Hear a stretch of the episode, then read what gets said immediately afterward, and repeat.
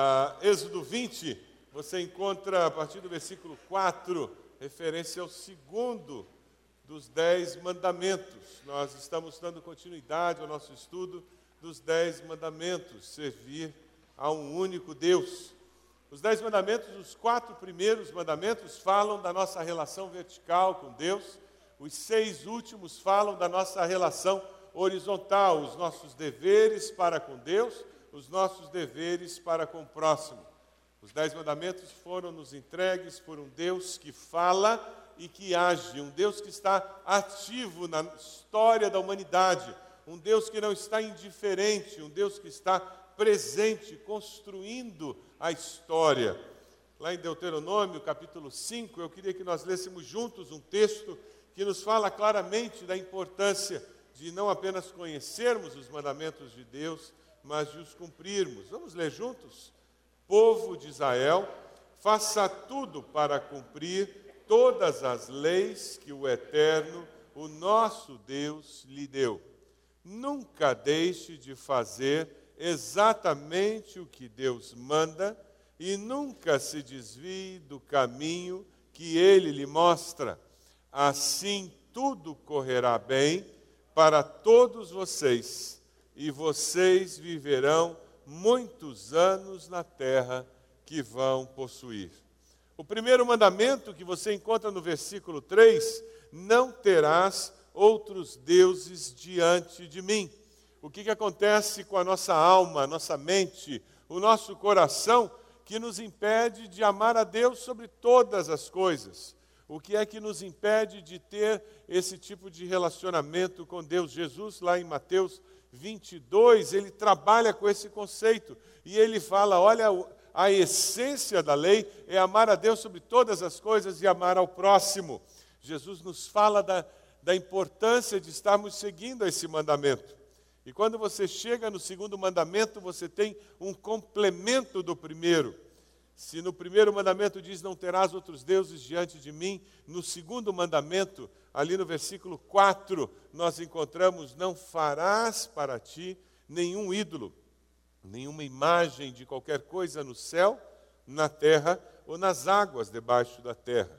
Não te prostrarás diante deles, nem lhes prestarás culto, porque eu, o Senhor, o teu Deus, sou Deus zeloso que castiga os filhos pelos pecados de seus pais, até a terceira e quarta geração daqueles que me desprezam, mas trato com bondade até mil gerações aos que me amam e obedecem aos meus mandamentos. Eu queria que você conversasse com a pessoa do lado, perguntando a ela o que, que é idolatria. O que, que é idolatria? Pergunta a pessoa que está do seu lado aí. O que, que é idolatria? Pergunte a essa pessoa. Olhe para alguém que está atrás de você, cutuque quem está na sua frente. O que, que é idolatria?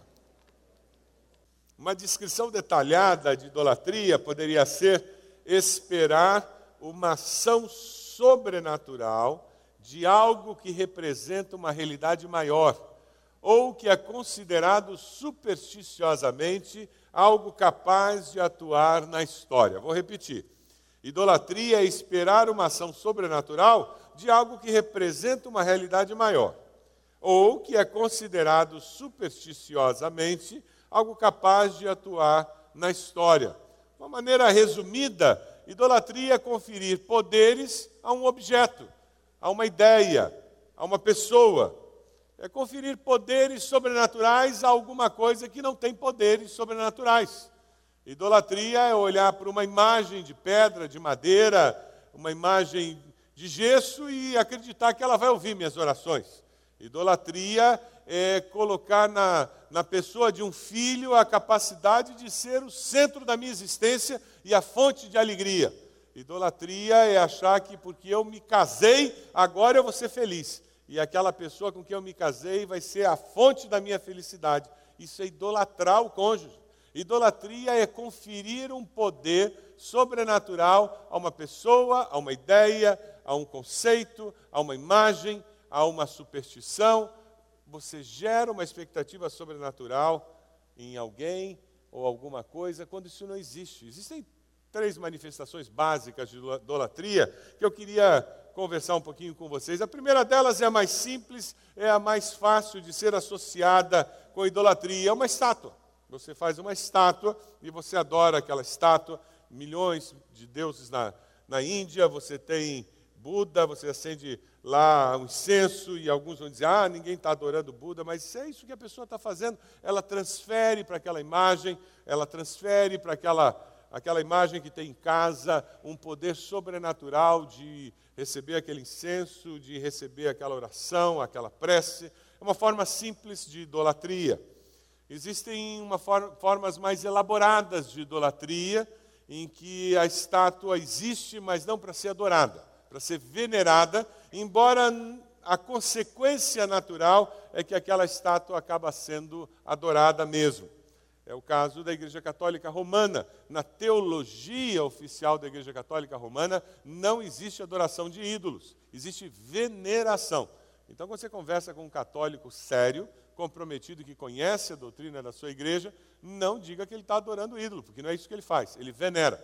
A ideia é você ter a imagem de Maria, dos apóstolos, e você ser lembrado das virtudes cristãs daquelas pessoas através da imagem.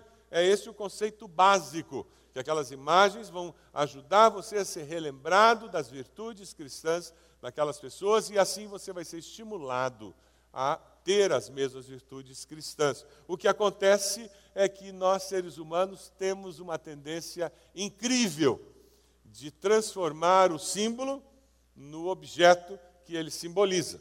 E nós, com muita facilidade, nós transformamos aquilo que era para ser venerado, para ser uma lembrança, no objeto de adoração, e nós temos visto isso acontecer no Brasil de uma forma muito forte. Mas não seja tão crítico com a Igreja Católica, porque nós evangélicos temos muitos ídolos particulares nossos. Nós temos uma maneira mais sofisticada de construir nossos ídolos. Existe uma forma subjetiva, mais sofisticada de construção de ídolos que abrange também as superstições. Você constrói ídolos e você pratica a idolatria usando pessoas, ideias, conceitos, ritos que assumem uma magia e passam a ser utilizados como fonte de poder. Então, você vai encontrar cartomantes, horóscopos, sendo utilizados e idolatrados por alguns de nós na prática. Eu não acredito em horóscopo, mas todo dia de manhã é a primeira coisa que eu vejo na Gazeta. Conhece gente assim? E eu começo a conferir algum poder àquele conceito de que eu não acredito que entrar por uma porta de uma casa e sair por outra, essa história de que você leva a sorte da família mas para evitar problemas eu não saio por uma porta diferente da que eu entrei. Conhece gente assim? Eu não acredito nessa história de azar por passar embaixo de escada, mas por que, que eu vou passar? Gato preto, então nem se fala, né? Eu não acredito que gato preto passar na frente da gente dá azar, mas que susto ele passou. E essa história de planta, comigo ninguém pode, espada de São Jorge proteger a casa, é muita bobagem, não é mesmo? E você comprou uma casa e adivinha o que, que o morador antigo tinha no jardim? Espada de São Jorge, comigo ninguém pode e, um pezinho de arruda do lado. Já que está ali, mal não faz, né? Já ouviu isso? Isso não faz bem nenhum, mas mal não faz. Faz mal? Faz mal. Se eu mantenho essas coisas que no folclore, no imaginário, são supersticiosas, se eu as mantenho ali, faz mal, porque eu abro a brecha para o diabo criar situações aonde eu vou começar a acreditar que de fato essas superstições são verdadeiras e elas vão começar a me amarrar. E elas se transformam em ídolos na minha vida no momento em que elas substituem a minha lealdade ao único Deus, a minha confiança ao único Deus. E eu passo a olhar para essas superstições com uma postura de adorador, com uma postura de quem depende delas. Mas existem algumas outras superstições bem identificadas com o cristianismo. Você conhece pessoas que não fazem uma cirurgia uma viagem sem levar o rosário? E ir a Salvador e não voltar com a fita do Senhor do Bonfim não foi a Salvador. Sabe, eu não acredito nisso.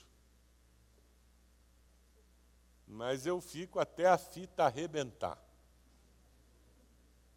Porque é quando ela arrebenta sozinha que o desejo se cumpre. E aquela Bíblia da vovó ou da mamãe, que ela era uma pessoa tão dedicada, tão consagrada, que daí a gente abre e deixa ela aberta. Em que salmo mesmo? Qual salmo? Todo mundo sabe qual é o salmo, né? E eu acredito que aquele Salmo 91, aquela Bíblia aberta, ela tem algum poder para proteger minha casa. E um livro tem poder para proteger a casa, gente? Algum livro tem.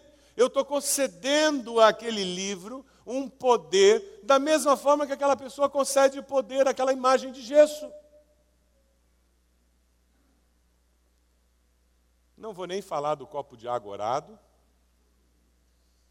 ou azeite de Jerusalém, né? Eu acho que se de fato todo o azeite de Jerusalém, que dizem que saiu de Jerusalém, está espalhado pelo mundo, tivesse saído de lá, não tinha mais azeite em Jerusalém.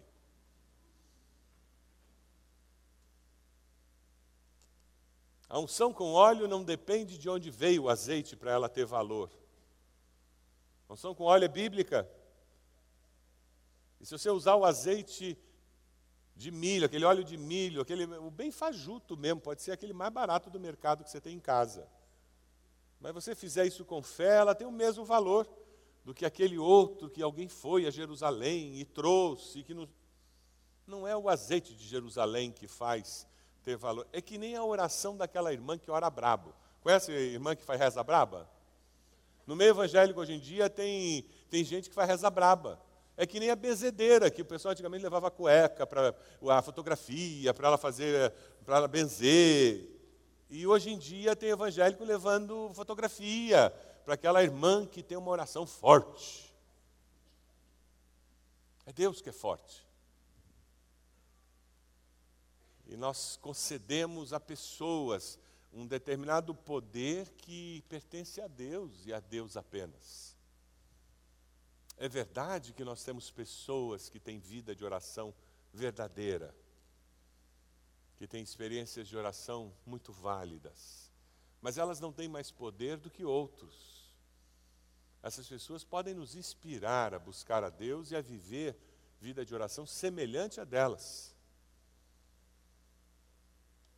Sabe qual é uma das maiores dificuldades que os nossos seminários e as nossas faculdades teológicas enfrentam no período de matrícula?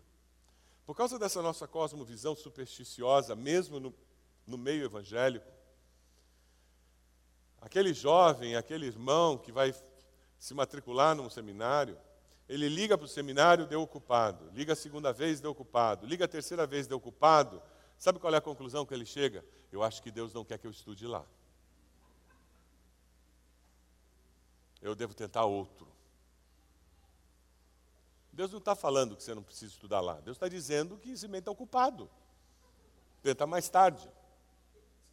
E não é nem Deus que está dizendo, é, até, é a empresa telefônica. Mas nós temos essa tendência de, de uma forma supersticiosa, brincar com Deus e enxergar a resposta de Deus Eu não estou dizendo que a vida cristã não tem uma dimensão mística sobrenatural, de forma nenhuma, irmãos. O que eu estou dizendo é que nós, com facilidade, criticamos católicos e outras religiões que têm ídolos, porque colocam naquelas peças de gesso, de metal, um poder sobrenatural, e nós, do nosso lado, muitas vezes fazemos o mesmo. De uma maneira um pouco mais sofisticada, elaborada, mas caímos na mesma tentação. alimentados por uma cosmovisão pagã, muitas vezes, travestida de nomes e formas cristãs, mas somos enganados da mesma maneira e quebramos o mesmo mandamento. Nos tornamos idólatras. O primeiro mandamento diz que há um só Deus, e o segundo mandamento fala sobre como adorá-lo. Vamos ler juntos João 4, 23, que nos diz como adorá-lo. Vamos juntos? Mas virá o tempo, e de fato já chegou, em que os verdadeiros adoradores vão adorar o Pai em espírito e em verdade. Pois são esses o que o Pai quer que o adorem. Deus é espírito e por isso os que o adoram devem adorá-lo. Deus é espírito e nós o adoramos em espírito e em verdade. É por isso que nós lutamos tanto, porque nós queremos adorá-lo de forma concreta. Nós queremos nos concentrar na banda. E se não tiver aquela banda ou aquele líder do louvor que é concreto, aí eu não adoro. E nós nos esquecemos que a adoração é muito mais do que aquela banda e o som que ela faz, mas é a minha relação com Deus. E às vezes aquela banda até me atrapalha nessa adoração. E muitas vezes o melhor momento da minha adoração vai ser no silêncio, aonde eu com meu Deus estaremos prestando culto. Eu estarei adorando esse Deus verdadeiro. Lá o salmista nos fala sobre deuses e sobre idolatria. Vamos ler juntos? Salmo 135. Os deuses das outras nações são de prata e de ouro, são feitos por seres humanos. Eles têm boca, mas não falam. Têm olhos, mas não veem. Têm ouvidos, mas não ouvem. E não podem respirar. Que fiquem iguais a esses ídolos, aqueles que os fazem e também os que confiam neles. Os versos 4 e 5, lá em Êxodo 20, de uma forma muito clara e simples, o Senhor nos alerta para o perigo de fazermos ídolos semelhantes às coisas do céu, debaixo da terra, às águas. Não temos nada parecido com o que existe. E o versículo 5 diz: Olha, e não se prostre diante deles, não preste culto, porque essas coisas são limitadas demais. O primeiro mandamento elimina a adoração a outros deuses, e o segundo elimina o ter imagens para receber honra e reverência. Os judeus levam muito a sério isso até hoje, não tem imagens nem, nem pinturas. No começo da igreja cristã, nós tivemos um grande cisma, uma grande divisão por causa de imagens. A igreja de Roma começa a adotar as imagens e a igreja oriental, ela se recusa a adotar as imagens e ela diz: no máximo nós aceitamos pinturas, os ícones e surge a igreja ortodoxa oriental, e até hoje eles têm apenas pinturas. E no meio de tudo isso, você tem um grupo menor de dissidentes, aonde vem os anabatistas e outros movimentos que dizem nem imagens, nem pinturas. Nós não aceitamos nada disso como judeus, porque isso quebra o segundo mandamento. Nós queremos adorar a Deus em espírito e em verdade. Como nós precisamos ter cuidado. Quais são os perigos do pecado da idolatria? Eu queria destacar primeiro o perigo de transferir o poder de Deus para algo menor do que o próprio Deus. Toda vez em que você transfere o poder de Deus para algo ou alguém menor do que o próprio Deus, você está quebrando o segundo mandamento. É quando você transfere o poder de Deus para aquele irmão de oração poderosa, aquele pastor que é mais poderoso do que você, aquele missionário, aquelas superstições, sendo elas cristãs ou pagãs, que dominam a sua vida e determinam o seu comportamento. Ah, quando estávamos lá nos Estados Unidos, já contei aqui na igreja, uma família se converteu. A filha entrou na escola de música que tínhamos na igreja, aprendeu piano. A família veio vê-la tocar o prelúdio no piano e veio vê-la tocar a segunda vez. E numa das vezes eles se converteram e eu comecei a fazer estudo bíblico na casa deles. E a primeira vez que eu entrei na casa, eu me admirei porque eles tinham de cara assim, né, você entrava pela pela porta da frente tinha o Sagrado Coração. Aqui do lado esquerdo tinha um preto velho, era um índio, um, um, todo vestido lá de gesso, uma estátua desse tamanho. Em cima da porta tinha uma ferradura. Na cozinha tinham três santos em cima da pia.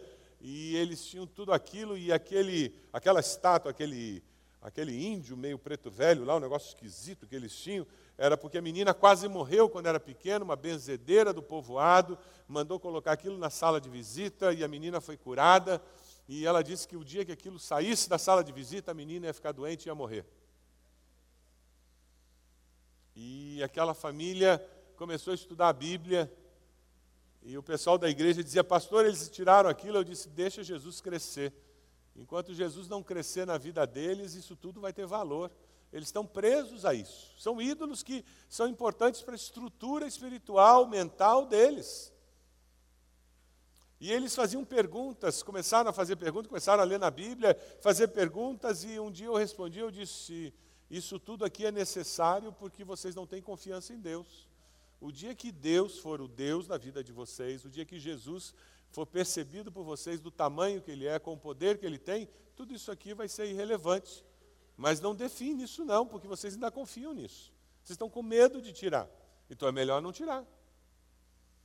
E mais ou menos uns três meses depois, de estar fazendo estudo bíblico toda semana, um dia eu chego à noite, eu entrei pela porta, o Sagrado Coração não estava mais lá, olhei para cima da porta, a ferradura não estava, só tinha a marca. Olhei para o canto, o índio velho tinha ido embora. Aí eu fui na cozinha tomar água. Quando eu cheguei na cozinha, a irmã veio atrás de mim e disse: O senhor veio ver meu santinho, né? Eu disse: Vim sim. Nas prateleiras do Santinho tinham três vasinhos de flor. Ela disse: Pastor, quanta besteira, né? Por que eu confiava naquelas coisas? Eu disse: Porque a irmã não conhecia Jesus. A idolatria só tem lugar no nosso coração quando Deus verdadeiro não está lá. Quando a sua comunhão com Deus verdadeiro não é verdadeira, tem espaço para crescer ídolo. Você só se acostuma com o falso porque o verdadeiro não tem lugar.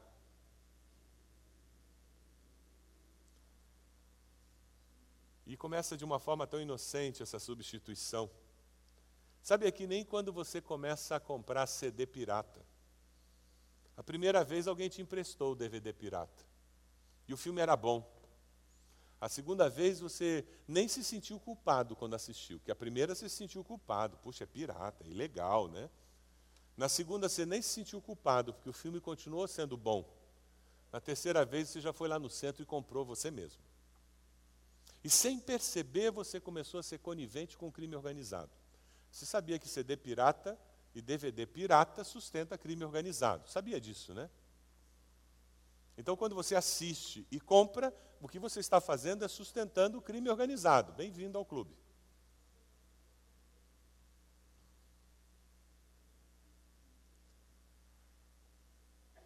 Ah, mas é uma gota no oceano. Não estou falando de oceano, estou falando da tua vida, da minha vida e da minha relação com Deus verdadeiro.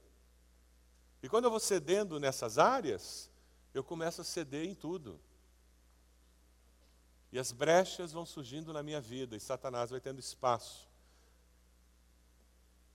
O grande problema da, da idolatria é que nós começamos a construir, a idealizar deuses à nossa imagem e semelhança. E esse é o problema da idolatria. Os indígenas adoram árvores, astros, sol, lua. Eles constroem deuses tão fortes quanto a árvore, tão iluminados quanto o sol e a lua, porque são os grandes poderes que eles conhecem. E eles fazem esses deuses como, como eles gostariam de ser se eles pudessem ser deuses. Os gregos expressam na sua mitologia deuses representando como eles viveriam se eles fossem deuses. E eles constroem deuses à sua imagem e semelhança. E nós? Deus nos construiu a sua imagem e semelhança e nós construímos deuses à nossa imagem e semelhança. Você conhece gente que acha que Deus está muito ocupado para ouvir suas orações? Aí ele precisa arrumar um intermediário aí para quebrar o galho no meio do caminho? Quem vive ocupado somos nós. Agora, se eu construo um Deus à minha imagem e semelhança, ele vive ocupado. Mas quando eu enxergo o Deus das Escrituras, eu descubro que Deus nunca está ocupado demais. Que Deus pode todas as coisas. Que Deus não conhece limitação de tempo. Deus é infinito, onipresente, onipotente. Deus nunca estará muito ocupado para mim nem para você. Graças a Ele, nós podemos viver com essa certeza. Só Deus pode responder nossas orações e preencher as nossas necessidades existenciais. Nenhum ídolo construído, nenhuma alternativa existencial construída vai satisfazer as necessidades que nós temos nada que eu construa a minha imagem e semelhança satisfará o meu vácuo existencial. Porque só o Deus verdadeiro, adorado pelo meu ser inteiro, trará realização para mim. Pensando no brasileiro, tem muita coisa boa e justa que pode tornar-se um ídolo, não é verdade?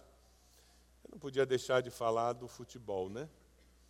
Tem gente que o ídolo deles é o futebol. Você conhece gente assim? Que viaja pelo Brasil para assistir jogo do seu time? Conhece gente assim? Que mata e morre pelo time, sabe toda a escalação do time? Que investe dinheiro no time? E tem pessoas que amam mais o time do que a família. O seu ídolo é o time de futebol e o templo é o estádio. É lá que ele presta culto regularmente. E alguns com uma fidelidade tremenda. Outras pessoas, o ídolo é o dinheiro, é ganhar dinheiro, e quanto mais dinheiro, mais eu me sinto preparado para adorar meu ídolo. Outras pessoas, é um filho, uma namorada, um namorado, um cônjuge. E com facilidade a pessoa transforma coisas ou indivíduos no centro da existência. O ídolo, na realidade, é o centro da existência. Tem pessoas que transformaram o progredir profissionalmente na razão de ser da vida. Eu existo para me tornar um sucesso, seja lá o que for esse sucesso que ele tem na mente. E ele investe todo o tempo, esforço, dinheiro para ser um sucesso. A tristeza é quando a vida chega ao final e ele descobre que esse sucesso é vazio. O triste também é quando essa pessoa descobre que é possível transformar a si mesmo num ídolo de si mesmo. É o famoso egocêntrico, aquela pessoa que vive para si mesmo. Eu me basto, eu existo e eu sou o centro do universo. Eu sou o ídolo de mim mesmo. Eu me amo, eu me basto e os outros que aguentem. Conviva com uma pessoa assim. Autossuficiente, prepotente. Deuses de madeira são facilmente evitados, mas cuidado, muito cuidado com os deuses que construímos nas nossas mentes. Esses são perigosíssimos os deuses virtuais são os mais perigosos.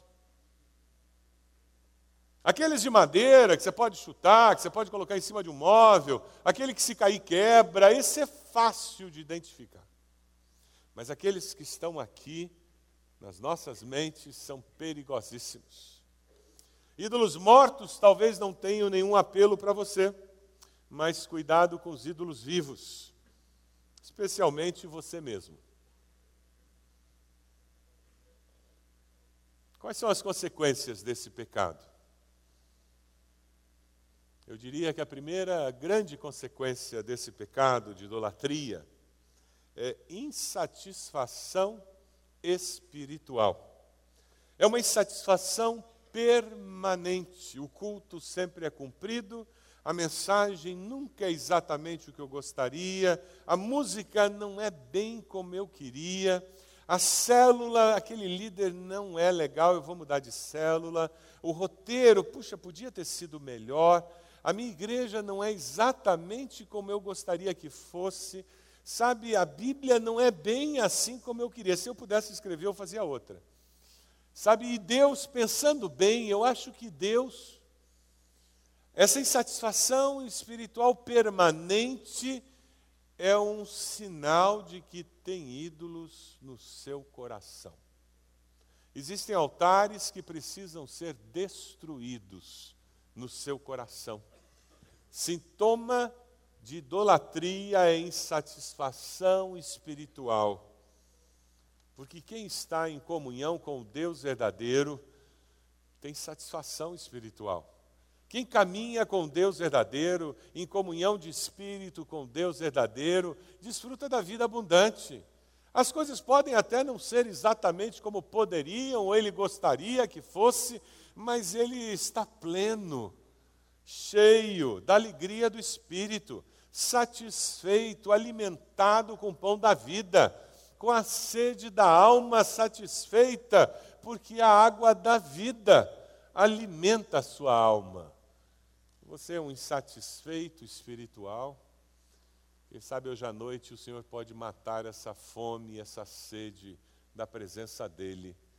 E você pode vir até a frente colocando seus ídolos diante do Senhor, ou quem sabe você nem sabe quais são, e você vai ter que dizer: Senhor, sonda-me e vê se há em mim, onde estão meus ídolos, Senhor. 1 João 5, 20, 21 nos diz: Sabemos também que o Filho de Deus veio e nos deu entendimento para que conheçamos aquele que é verdadeiro. E nós estamos naquele que é o verdadeiro, em seu Filho Jesus Cristo.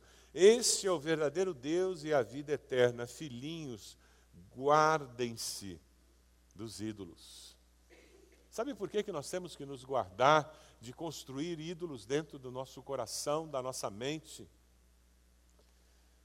Porque a segunda consequência de cairmos na idolatria é que nós somos transformados à semelhança daquilo que nós adoramos. Se nós idolatramos riquezas, nós somos transformados em pessoas gananciosas, sovinas. Se nós idolatramos poder, somos transformados em pessoas tiranas, sem escrúpulos. Felizmente, se nós idolatramos, adoramos a Cristo Jesus, a imagem de Cristo é moldada em nós. É por isso que ele tem que ser o centro da nossa existência, para que a imagem dele, o caráter dele, seja formado em nós. Além da satisfação espiritual e de sermos transformados à semelhança do que nós adoramos, a terceira triste consequência desse pecado é que nós estamos nos preparando para um amargo desapontamento e uma perda irreparável, porque os idólatras não herdarão o reino dos céus. Nós não levaremos nossos ídolos conosco para a eternidade. Não trouxemos nada para esse mundo e certamente não levaremos nada. Ídolos são vazios, falsos. Seremos surpreendidos no final da vida com uma esperança falsa, uma motivação falsa para viver. Mas qual a melhor forma? Eu e você nos protegermos contra a idolatria. A primeira coisa a fazer examinarmos-nos a nós mesmos diariamente. O salmista no Salmo 139 diz: Sonda-me, ó Deus, e faz o quê? Vê se há em mim algum caminho mau e guia-me pelo caminho eterno. Nós precisamos sondar o nosso coração permanentemente. Sabe por quê? Porque enganoso é o coração. E se nós não estivermos atentos, nós construiremos ídolos. E de uma forma sofisticada e subjetiva, construiremos ídolos virtuais. Construiremos ídolos que serão pessoas, que serão objetivos nobres até, mas que tomarão o lugar de Deus na nossa vida. Ídolo é tudo aquilo ou pessoa que toma o lugar de Deus na nossa existência. Você tem examinado o seu coração? Essa importância de caminharmos em grupo, a importância de uma célula, de termos comunhão de fato, verdadeira na célula, porque nós podemos nos exortar uns aos outros, ajudar um ao outro, para que nós não estejamos caindo na tentação de construir ídolos nos nossos corações. É por isso que a fé cristã é uma fé comunitária. Nós precisamos uns dos outros. Além de examinarmos-nos uns aos outros, examinarmos-nos a nós mesmos o tempo todo, nós precisamos viver com amor e fidelidade crescente para com Deus. É a famosa hora silenciosa, aquele período diário lendo a Bíblia, aquele período diário orando. Parece que é pisar em cima da terra batida, mas é isso mesmo. A vida cristã é tão simples que um junior, uma criança de nove anos, pode praticá-la.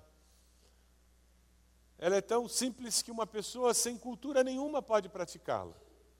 Ela é tão profunda que a pessoa mais educada é desafiada a praticá-la e a cada dia, a cada ano, encontra algo novo e algo mais profundo na palavra do Senhor. É impressionante o desafio que Deus tem para cada um de nós e como Ele vai nos proteger de cairmos na idolatria e quebrarmos esse mandamento. É o buscar ao Senhor todos os dias, em comunhão na palavra, adoração individual, com a família, adoração com os irmãos. Você tem vivido assim? Você tem buscado a Deus regularmente? Quem sabe Deus o trouxe hoje para mais uma vez você dizer, Senhor, mais uma vez eu vou renovar meu compromisso de ter um período devocional. Mais uma vez eu vou renovar meu compromisso de ler a Bíblia todo dia. Mais uma vez eu vou renovar meu compromisso de gastar tempo em oração todo dia. Deus, mais uma vez, eu vou colocar minha Bíblia, Deus, em cima da mesa do café da manhã, para não levantar da mesa sem ter lido. Deus, eu vou levantar um pouco mais cedo, eu vou dormir um pouco mais tarde. Deus vai ser no horário do almoço lá na empresa. Deus vai ser no carro, eu vou chegar na empresa e antes de descer, eu vou ler tua palavra dentro do carro. Eu não sei como você vai fazer, mas tem que fazer. Alguns jovens têm baixado da internet a Bíblia em MP3 e têm ouvido a Bíblia. Algumas pessoas têm lido, outras pessoas têm colocado no computador e leem no computador. Eu não sei como você vai fazer, mas nós temos que fazer. Não existe opção se nós queremos viver uma vida cristã saudável, se nós queremos viver com o verdadeiro e não com o falso. Se nós queremos experimentar a essência desse mandamento. Se você olhar o versículo 5 de Êxodo 20, dê uma olhadinha lá. Êxodo 20, versículo 5. Não te prostrarás diante deles, nem lhes prestarás culto, porque eu, Senhor, o teu Deus, sou Deus zeloso. Deus zeloso no hebraico é a ideia de alguém que zela ardorosamente, com muita dedicação. O resumo desse mandamento poderia ser, ser dado em uma palavra: exclusividade. O segundo mandamento nos fala de exclusividade. Nós temos um Deus que não aceita outra coisa senão exclusividade. E isso é contra a cultura. Nós vivemos num tempo em que a pluralidade é o tema da época. Todos têm a sua verdade, cada um tem a sua verdade, todos têm um, seu, um caminho para chegar a Deus. E a mensagem do Evangelho diz que Jesus é o caminho, a verdade, a vida, e ninguém vem ao Pai senão por Ele. E Deus diz: Eu sou o único. E eu quero exclusividade. Eu não quero que você tenha nenhum outro Deus no seu coração, na sua vida. Eu quero ser o centro da sua existência. Você aceita esse desafio nessa noite? De que o Deus verdadeiro seja o centro da sua existência, em todas as áreas, em todos os momentos, de todas as motivações, de todas as atitudes. Tiago 1, 22 nos diz: Não se enganem, não sejam apenas ouvintes dessa mensagem, mas a ponham em prática. Não sejam apenas ouvintes dessa mensagem, mas a ponham em prática. O diabo ele tenta trabalhar sempre com o falsificado. O diabo tenta trabalhar sempre com aquilo que parece verdadeiro, mas não é. A única maneira de nos protegermos contra esses ataques do diabo, para nos levar a viver uma vida cristã falsa, com falsos deuses, é nos protegermos contra a idolatria, é cultivarmos uma vida cristã de exclusividade. E o mandamento termina dizendo que Deus é um Deus que quer abençoar não apenas você, mas se você seguir esse mandamento e colocar Deus em primeiro lugar, com exclusividade, ser fiel a Ele, Ele quer abençoar você. E quantas gerações? Quantas? É um bocado, não é? Mil gerações. Deus deseja usar você para abençoar as gerações que virão na sua família, por causa da atitude do seu coração, dos valores que serão plantados, por causa da fidelidade com que você viverá. Você pode abaixar sua cabeça nesse momento, por favor? Você pode fechar seus olhos. Durante essa mensagem eu citei alguns ídolos. Ídolos que passam por imagens. Quem sabe você as tem e precisa dizer: Deus me perdoe, eu quero abandoná-las. Eu não vou confiar mais nelas. Ídolos que passam por indivíduos, quem sabe você os tem.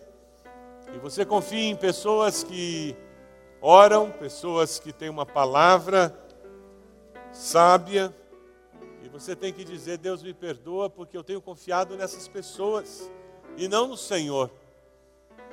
Me perdoe, Senhor.